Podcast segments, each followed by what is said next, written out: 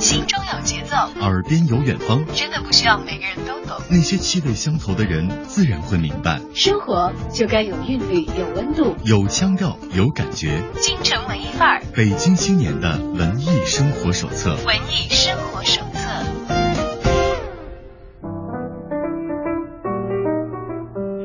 在京城文艺范儿遇到有故事的你，欢迎把耳朵停留在 FM 一零六点六文艺之声的电波另一端，我是主持人小昭。在今天的直播访谈环节，又为大家请到了一位文艺小伙伴，我们欢迎独立摄影师张博然来到节目当中。博然你好，啊，大家好，我是张博然。嗯，博然是非常年轻的一位独立摄影师，而他其实，在今天进入直播间之前，跟我们讲到说，本来学习的专业却是跟摄影没关系的。我觉得这会让很多职业学摄影但是干的没有你漂亮的人觉得非常的羡慕、嫉妒、恨。呃，早年自己在从事专业学习的时候，既然没有走呃图片艺术相关的一条道路，是学习什么样专业内容的呢？啊，我大学的专业是法语，学习法语、学语言的。对，是学外语的。那那个时候算是摄影爱好者吗？所以后来进这一行？呃，可以这么讲，因为。呃，我觉得就是非科班出身的摄影师，应该都是先从喜欢这门艺术开始的，然后一点点的变得职业，然后进而把这个当做真正的自己的事业去做。嗯，是不是家里人有一些相关视觉方面的爱好，或者是从事相关的职业，对你会有比较多的影响呢？呃，如果说小时候爸爸经常给我跟妈妈一起拍照片，这个算算一个启蒙点的话，也许这个可能是我。这么的一个起源，但是我觉得更多的是，呃，因为我从小是学美术的，呃，我曾经是学过七八年的那个，呃，国画，还有那个素描、水粉啊这些西洋画，然后呢，因为考学的原因放弃了，但是到了大学之后，因为时间比较自由，然后自己确实又很喜欢艺术方面的东西，相机呢，呃，就现在来说还是一个比较方便的能够。通入这项道路的一个工具，所以我就捡起了它，然后进而就是把自己以前学到的艺术的东西融入到这个机器里面，然后变成了现在自己所做的事业。嗯，文艺不死，即便是在考学的时候，其实选择了呃学文科的专业，而且是语言类别的专业，小语种法语。但其实自己在艺术方面的爱好和那个心里的念头是一直没有断过的啊。是的。哎，上大学期间。呃，既然要玩摄影，其实我知道很多小伙伴们玩都是有一票自己的兄弟或者是朋友，是有志同道合的一些人的。哪怕可能平时在生活当中接触并不是特别的频密，但是其实在这个共同的爱好方面会有很多的交流。像打球的人可能也会有他们扎堆儿的，对，呃，绘画的人可能也会发现互相的大家都有交流，会互相去看一看自己的展览。那么当时其实自己是一个业余的爱好者，呃，处于这个学习的状态的话。那个时候，什么样的人对你把这个爱好转为专业起过一些关键性的作用呢？呃，这个说起来其实是一个还算比较漫长的一个过程，因为我自己也经历了一段，就是说从爱好者，然后到真正喜欢上这门艺术，然后再到自己去思考，我自己是应该真正的去把它当做一个职业去做，还是我业余的时间去有这么一个爱好去消遣一下。这个中间其实经历了有几年的时间，然后这期间呢，其实我在一开始探索就是摄影，呃，这个技术的时候，我更多的就是自己在钻研，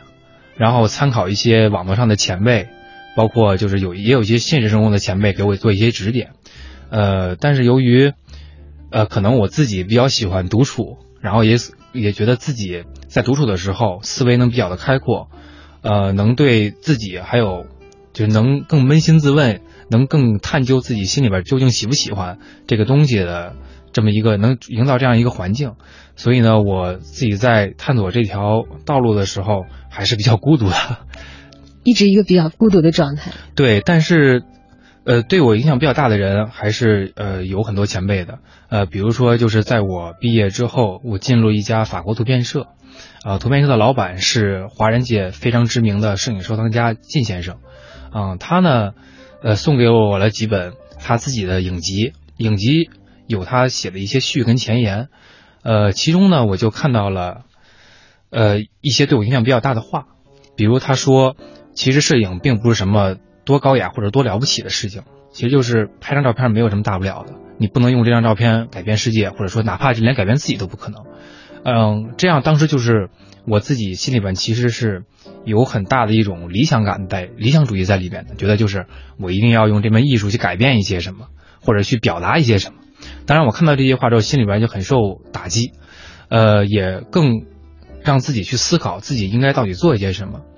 呃，然后呢，我又经历了一些人生的变故，进而呢就会对这些话有更深的理解。虽然它改变不了什么，但是我还是喜欢它。我既然喜欢他的话，我就可以把它当做自己的职业，呃，当做自己的事业来做。当然，如果当做自己的职业的话，它也许并不是一个很好的谋生的手段。但我想要去这样去尝试，去试一试，所以现在造成了我终于走上这条道路。嗯，当然概括来说可能是这样子。嗯，对。期间的几年经历过很多具体的故事。是的。像我们刚才讲到说，看到呃自己的老板其实是一个图片社的一个很有在这个业界很有影响力的一个人了。啊。他在书里说说，其实也许你拍一张照片没什么，改变不了什么的时候，其实对于自己的理想，应该说是有一个。像刚才所讲的，有兜头一盆凉水浇下来的感觉啊！是的，你有跟他当面交流过这个事情吗？呃，我跟他当面交流过很多，但只不过是谈了一些呃视野比较大的事情，或者比较务虚是吗？对，当然也是一些就是工作中琐碎的事情。当然，我是比较喜欢就是在观察人的时候，从细节之中摘取一些觉得对我有用的信息。呃，我觉得前辈之所以是前辈，还是有很多需要你去借鉴的东西。因为毕竟就是每个人的人生经历，呃，就像有一句老话，就是老长辈经常会教育我们说：“我吃的盐比你走的路还多。”嗯，啊，其实就是这些盐对于我们这些年轻人来讲，就无论你是从事哪个行业，我觉得都是非常有意义的。呃，哪怕就是他对你泼冷水或者教训你一顿，我觉得对你以后，呃，无论是走哪条路，都会是有一个很借鉴的一个意义。嗯，但是毕竟属于自己的盐，还得要自己去吃。对自己的 知道它的味道是什么样是要自己去吃的，然后才能走出自己的路。别人的话永远是参考。嗯，其实我觉得想一想看，一个学法语的孩子一直有艺术方面的爱好，也在从事着这个拍摄方面的练习和不断的学习。对的。进到一个呃法国背景的图片社，其实我觉得相应的那个时候应该是一个比较理想的状况了。又能够发挥自己的所学的专长，另一方面自己的爱好也能够一定程度的因为这个职业而得到一些满足。是的。呃，后来为什么又没有坚持在这样一个其实，呃，两只脚踏在这个，呃，一方面是历史艺术的领域，一方面是自己专业的领域，其实站到了一个比较好的一个位置，可以自由闪转腾挪的这样的一个位置。可是为什么后来自己打算把自己的另一只脚从法语的？本来靠语言谋生的这个界别里头抽出来，纯纯的踏到艺术这里呢？什么样的事情推了你一把？呃，这个说起来其实有些惭愧，因为我之前在图片社工作的时候，呃，图片社它在国外是非常知名的公司，但是进入国内之后，其实对于公司跟我个人来说都是一个新的开始。我当时真的就是可以说把生生活的重心都完全移向了工作，因为就像刚才主持人说的。它既是满足了我对爱好的追求，也满足了就是我专业技能的需求。对于我来说，其实说是一个非常完美的选择了。在当时那个情况下，我自己当时也是那么认为的，所以就非常重视这个机会，也很想在呃公司跟老板面前把自己最好一面展示出来，让自己用自己的力量去为公司做一些贡献，进而实现自己一些个人理想。但是不幸的是，就是在这些繁忙的工作跟自己这个。有些沉重的心理压力的摧残之下，我是经历了一场重病，呃，也不说是重病，就是比较需要长时间休养的一个呃一个慢性病，所以呢，这就造成了我可以说在劲头最高涨的时候被一下子打到了悬崖下，进而呢就在家没办法，只能卧床去休息，工作也在。一段时间的，就是带病假之后，也没办法，也是不能拖累公司，进而也就是辞掉了工作，在家专心休养。那个时候，因为年轻人参加工作，其实是有着十足的劲头的啊，是的，非常大。我觉得什么熬夜呀，或者是过度的劳累啊，这些对于刚刚进入职场、带着一腔热血去追求自己的理想的人来说，可能很多时候都是。见惯不惊的，在很多的年轻人身上啊，但是其实有很多时候会回过头来，到一定的阶段，发现年轻的时候造的太狠，可能有一点透支的太厉害啊。今天来到直播间的博然，其实是一个呃很阳光、状态也很健康的一个样子。我不知道当时你生病的时候是大概什么样，但你一直有点瘦瘦的哎。啊，是的，我可能是消化不太好啊，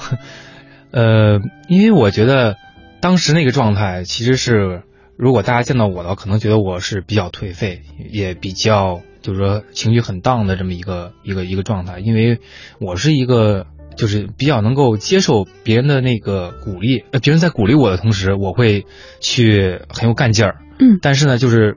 如果自己因为自己原因被打下来，就是这种感觉，呃，主持人可以想象到，应该还是就是就是刚烧开刚烧开的热水一下子被投了一块冰块那样的感觉，会就是有点很难受的感觉。呃，这个就造成了我当时，呃，真的是从身体上来说，甚至比现在还要瘦，但是精神上呢，呃，确实也是每天萎靡不振，然后，呃，需要比如说打打篮球，然后去玩一玩电脑游戏去做发泄，然后每天也不愿意去跟别人去接触，经历了很黑暗的一段时间，自自己当然就是内心里真的是很煎熬，就是感觉我有宽我一腔热血，但是身体不不允许我去做这些事情，我有很多想法，但是我却实现不了，这种壮志未酬的感觉吧。曾认为这个世界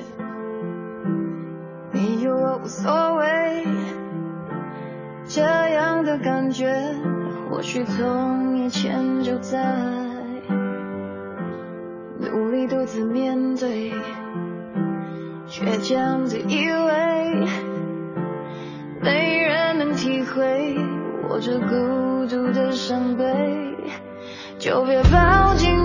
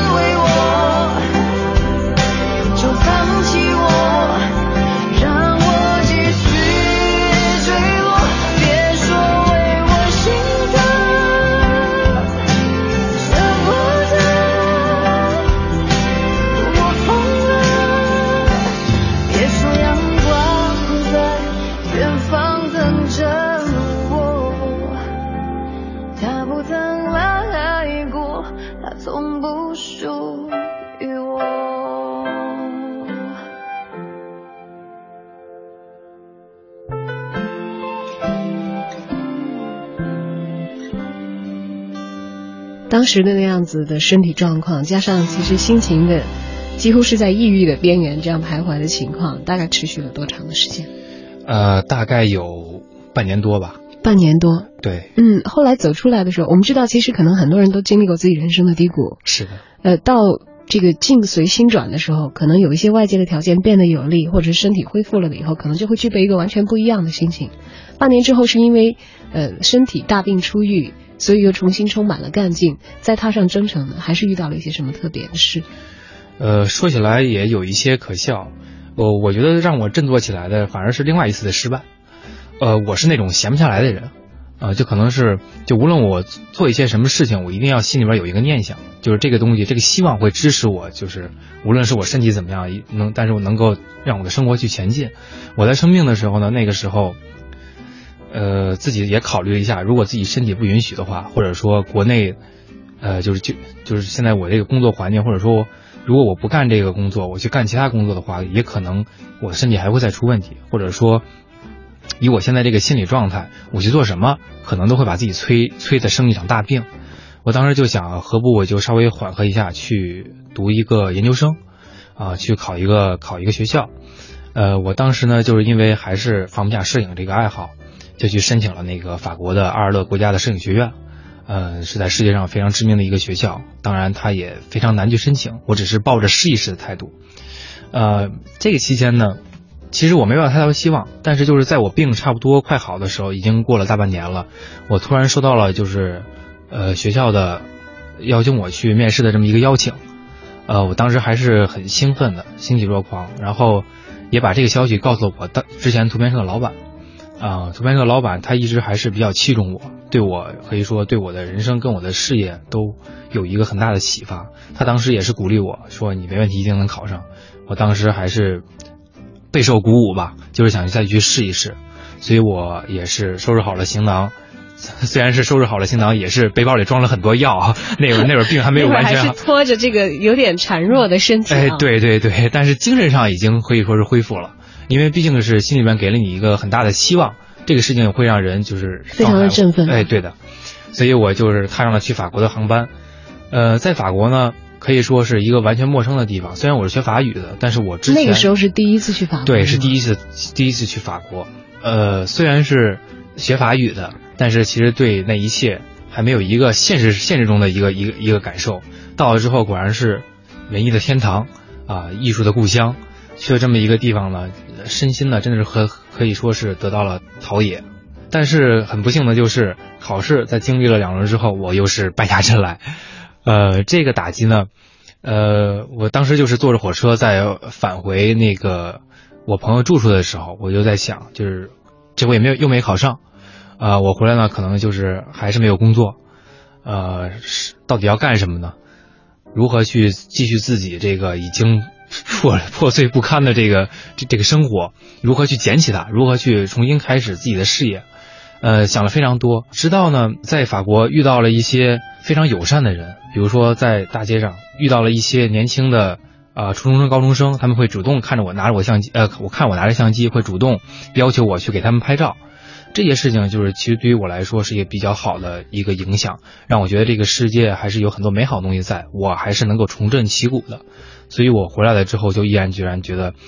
呃，虽然我可以选择再去企业工作，或者说去谋取一份哪怕是公务员或者银行比较稳定的工作，啊，或者是捡起我的法语去做一名翻译，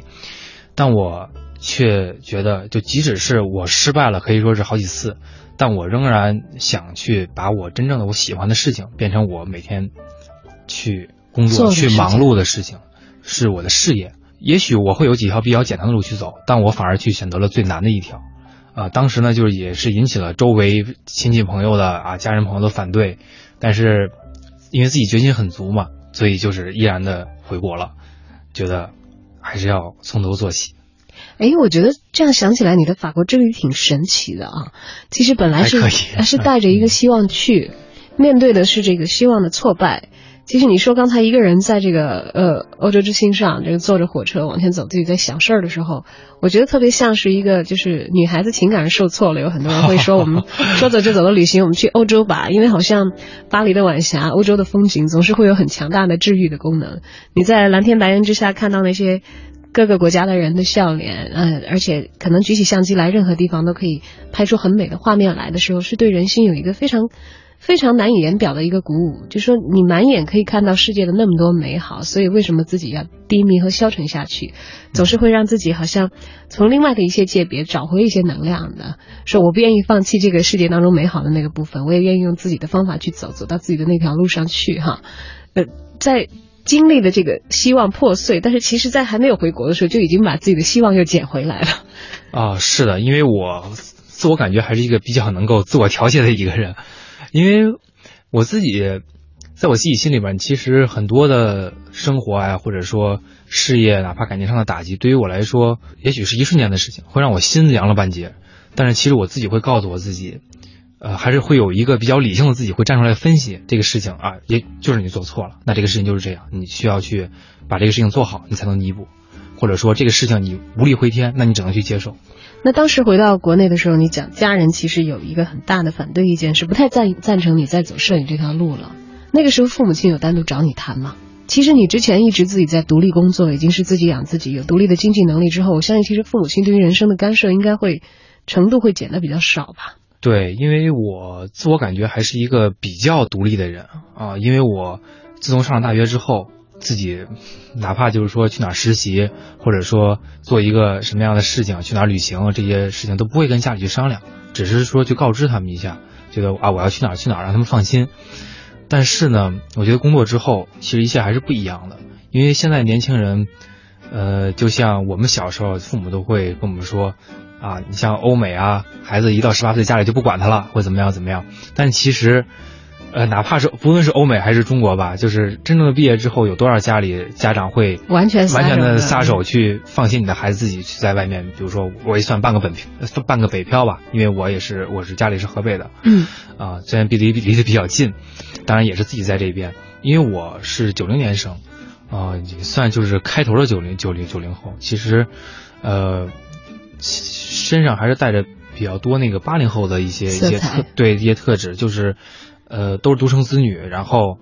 都是想要去独立，想要去想要自由跟解放，想要自己去做主，啊，想要不依靠父母。但是往往就是说，在现在这个社会压力跟这个就业形势这个情况之下，呃，很多年轻人都是在毕业的瞬间就倒下了。呃，我也是其中的一员，可以说，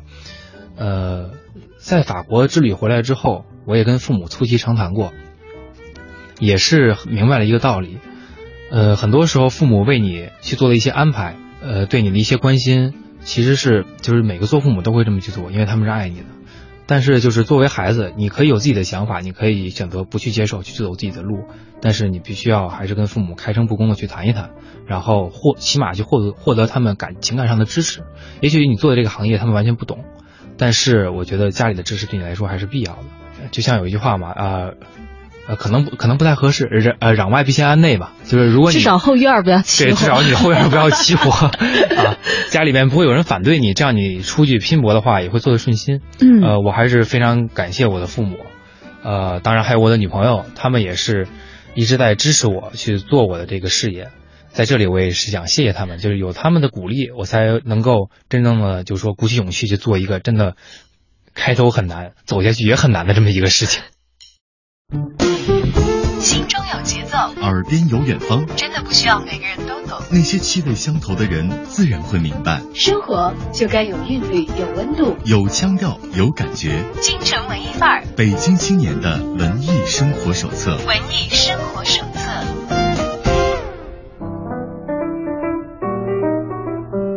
开头很难，从图片社的工作人员到变成摄影师，呃，相对来说，对圈外的人来说。觉得好像似乎会容易一点，因为你知道大概这些影像的作品是通过一个什么样的流程在交易，对的，怎么样的变成金钱来供一个提供艺术产品的人生活哈。那么真正转做摄影师的时候，其实你的第一单是从什么时候开始的？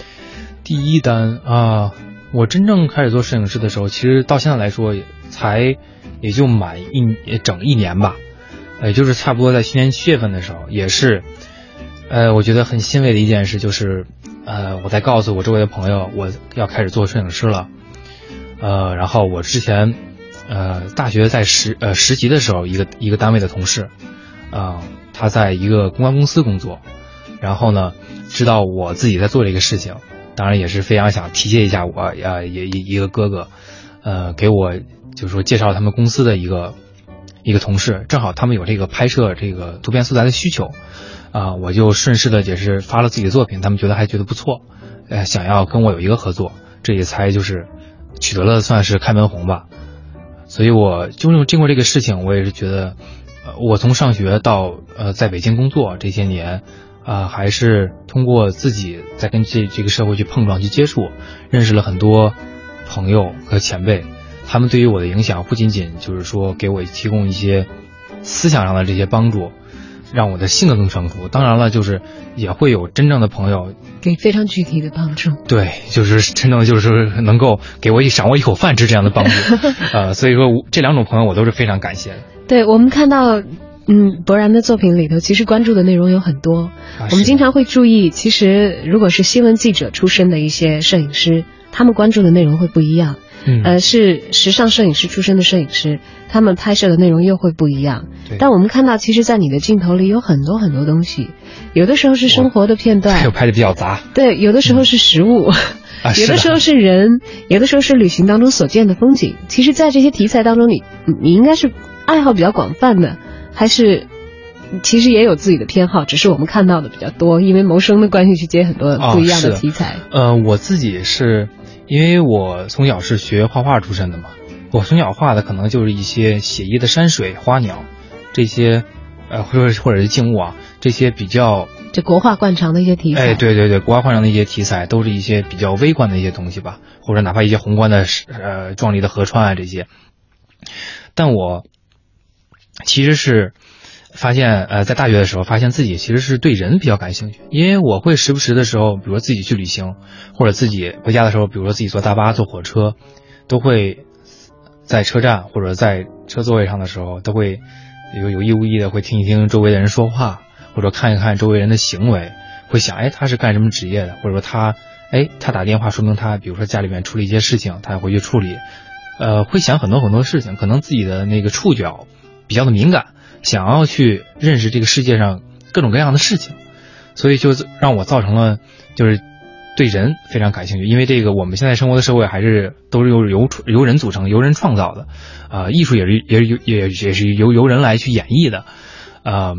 当然就像刚才主持人说，我拍的呃有人有有有有有有景物有景有有有物有景既有事儿，当然也有一些抽象的东西，呃，这个。造成这个原因，更多的就是我自己给自己定位，就是我觉得我自己是一个比较呃包容的人吧。我觉得就是这个世界上有呃现在差不多有七十亿人，每个人都不一样，每个人的风格也不一样，喜欢东西也不一样，艺术也很多种形式。呃，大家每天吃的穿的，呃每每个人去做的事情也都是不一样。这么多不一样，在道德跟法律的这个行为准则里边。大家都在这么每天啊车水马龙、熙熙攘攘的这些人群在在按照自己的对自己的轨迹去行进，呃，我作我作为这个芸芸众生中非常渺小的这么这么一个人，我如何去跟他们产生联系？我其实更多的时候更更是一个比较冷冷静的一个旁观者，啊，我会去看，想去看，想去了解，当然也想去记录他们。所以就是我看到什么有意思的东西，我会拍。当然呢，就是我谋生的手段还是比较多的，是拍一些人物方面的题材，一些呃专辑的采访啊，一些人物肖像啊，包括一些呃带着一些空间的一些人物。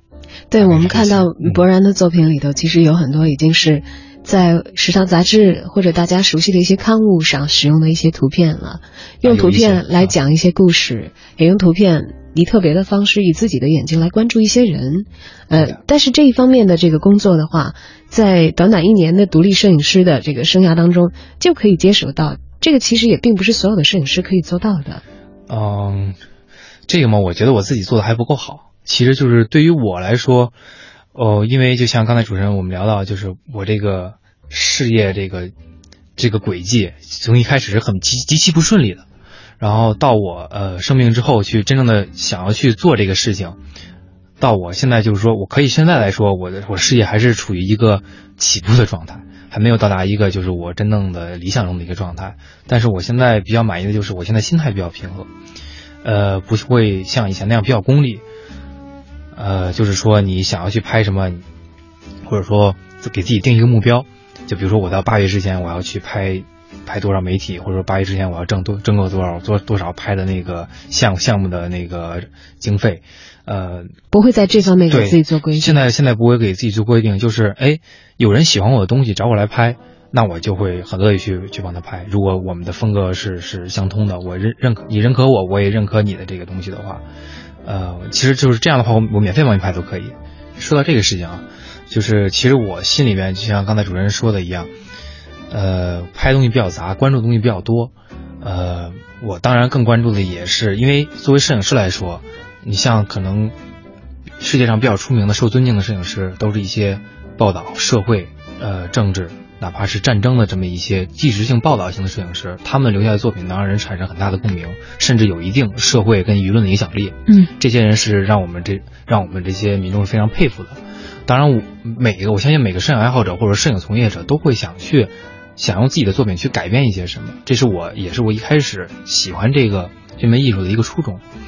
呃，在我大学的时候，差不多大三的时候吧，啊，也是我的一个呃好哥哥，他是去拍一个公益的一个广告，啊，我们去一起去走访到了一个海淀区的一个比较偏远的一个小村庄里边，啊，那个村庄里面有一个得血友病的一个呃小学生，他也是家里边一贫一贫如洗，啊，红十字会啊什么的一些慈善组织也是给他捐款，然后让他去上了农民工子弟小学，啊，帮助他完成学业，同时也在帮他做这种昂贵的治疗。啊，我听到这个项目的时候，当然就是那个学长跟我说这是一个公益的项目，也是没有什么费用，也没有没有酬劳给你的。当然，我听到这个之后，我心里边就也是一阵触动，因为我因为我们大家更多的时候是从新闻报道跟媒体上看到一些民间疾苦，但实际上就是现在我们对于我们比如这些大学生来说，真正的看到，呃，就是说社会比较底层人的生活的时候，你根本就其实没没有体会到这些。我很想近距离去去关注一些这样的事情，也很想就是说拍出一些东西让大家去一起去关注。就是也许你自己呃在食堂吃着哪怕十几块钱的盖饭你都觉得很难吃的时候，还有人再去捡捡垃圾堆里的东西吃，对吧？所以我就毅然决然跟他们来到了这个拍摄现场。这个拍摄其实还呃经历了前后差不多两天的时间。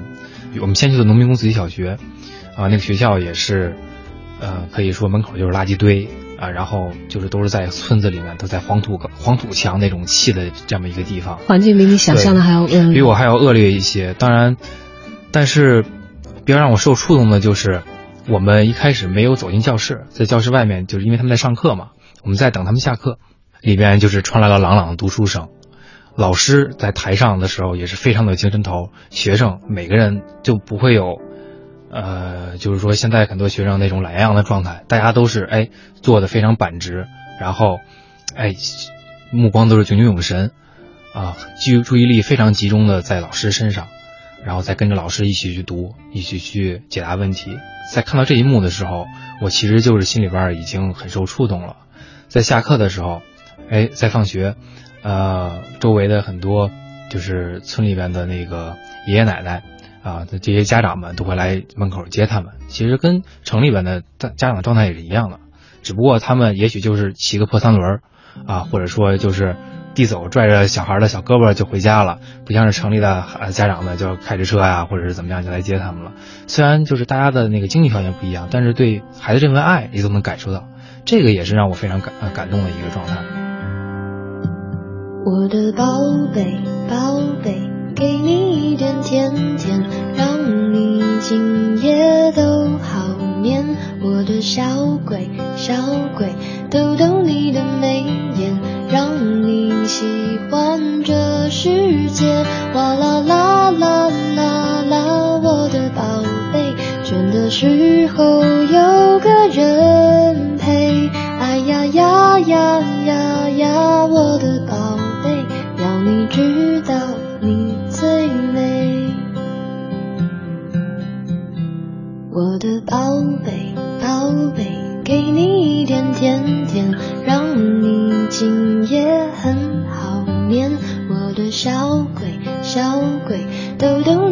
笑脸，让你习惯整个明天。哇啦啦啦啦啦，我的宝贝，倦的时候有个人陪。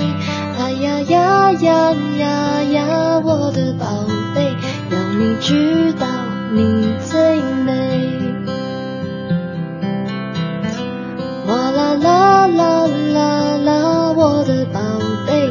但是有人把你想念。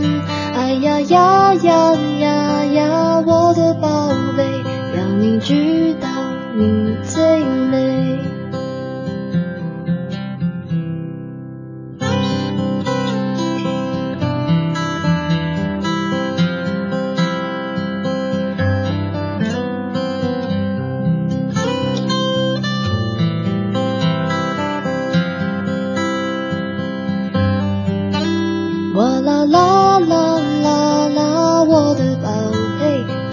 时候有个人陪。哎呀呀呀呀呀，我的宝贝，让你知道你最美，要你知道你最美。然后呢，有很多孩子其实因为，呃，我不知道农民工子弟小学这个学校跟这这一些社会事件，我们只是从新闻新闻媒体里面去接触到，没有真正去感受到那个氛围。到了之后才发现，真的就是每个学生啊，都是希望啊、就是像我们之前说到摄影嘛，有一个那个大眼睛那个非常有名的照片。啊，就是知识改变命运，一个也是一个在一个农村小学里面，一个女孩睁着大眼睛在往前看，那目光比较希望工程的非常知名的一张海报。对的，就是那个照片，就是那个眼神，我在那个学校里面看到了，就是每个人几乎都是那样的眼神。哦，放了学之后，大家也是，无论是在操场里玩一玩、闹一闹，当然也会就是有几个小小姑娘在一起，哎，趴在趴在乒乓球案子上，就会写作业，会讨论今天就就讲了什么，要复习什么。他们在采访的时候，我就零星的拍了一些照片，啊、但可能这些照片我在资料的时候没有发给你，呃，可能你看到的更是一些，比如说比较偏时尚，嗯比较一些阳春白雪的一些东西。对，是的，呃，当然可能就是这个我展示的不太完全，当然我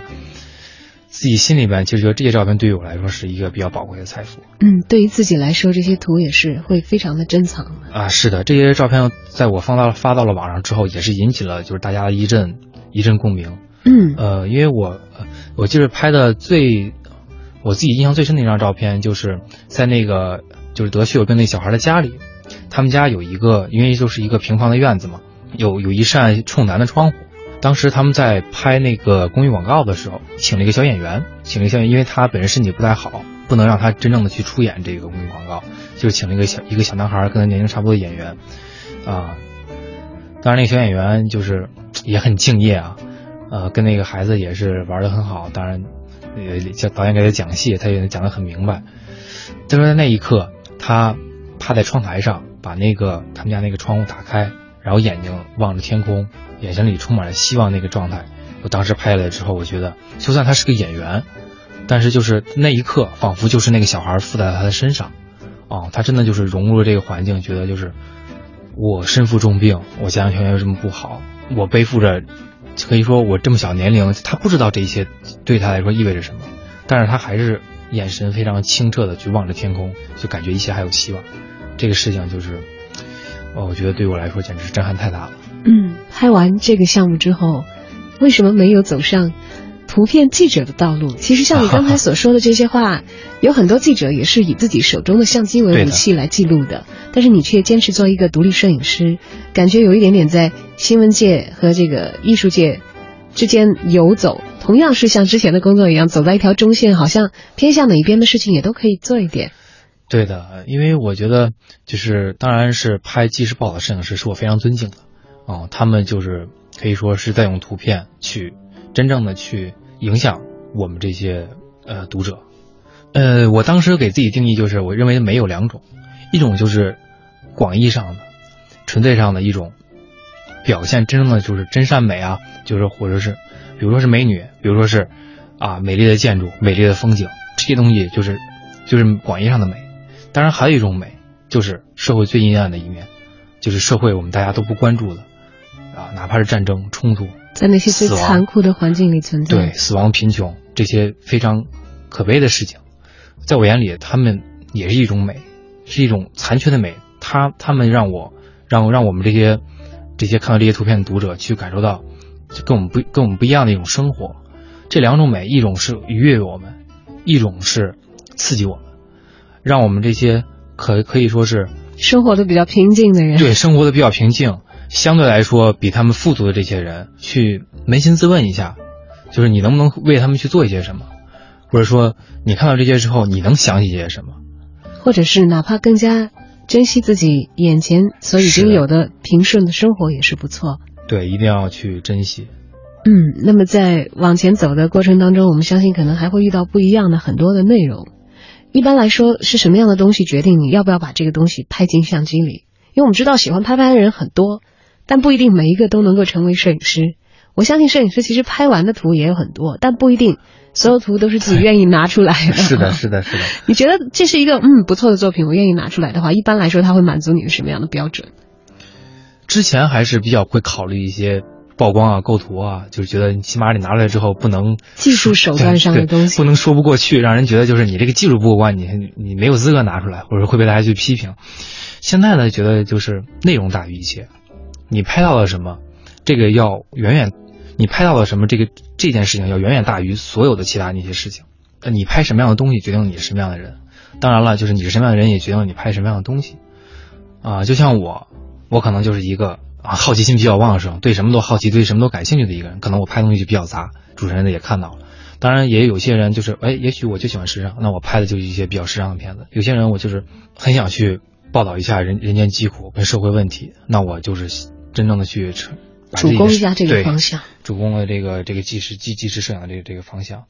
当然呢，我觉得在这个里面呢，其实也不是那么的绝对，因为每个人都会，因为照相这个东西，其实说白了也。这件事情没有什么太了不起的，啊，因为平常现在你看大家手机都普及了，手机拍照效果也很好，或者说现在每个人也都买得起单反相机，出去旅游的时候都会见到很多长枪短炮的，对吧？人山人海的在那去照相，记录是非常大的一个功能，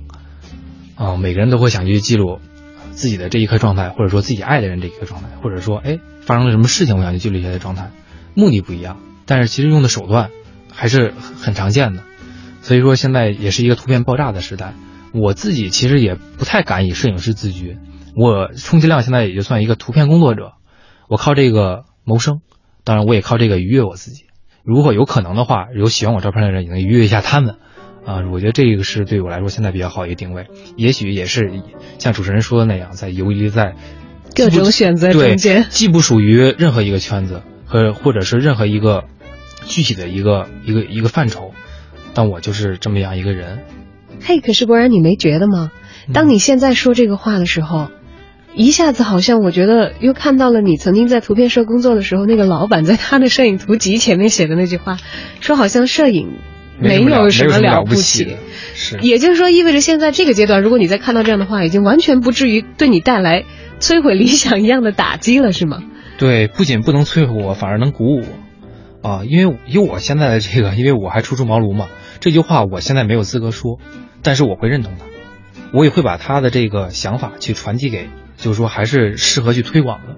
啊，我自己之前也写过一篇小文章去写这个事情，因为我觉得现在这个社会还是比较的浮躁，由于就是刚才我们谈到，现在是一个图片爆炸的年代，人人都是摄影师，每个人都有相机跟手机都可以去拍，产生了数以几何增长的数量级的照片，当然这些照片有多少是真正有意义的呢？艺术家，我觉得他没办法去界定，当然我们大众也没有办法界定。我只是说我拍了张照片，啊，你能说出来，它有意义，它有表达的那个东西在里边，这样就成了艺术家。当然你觉得没有意义，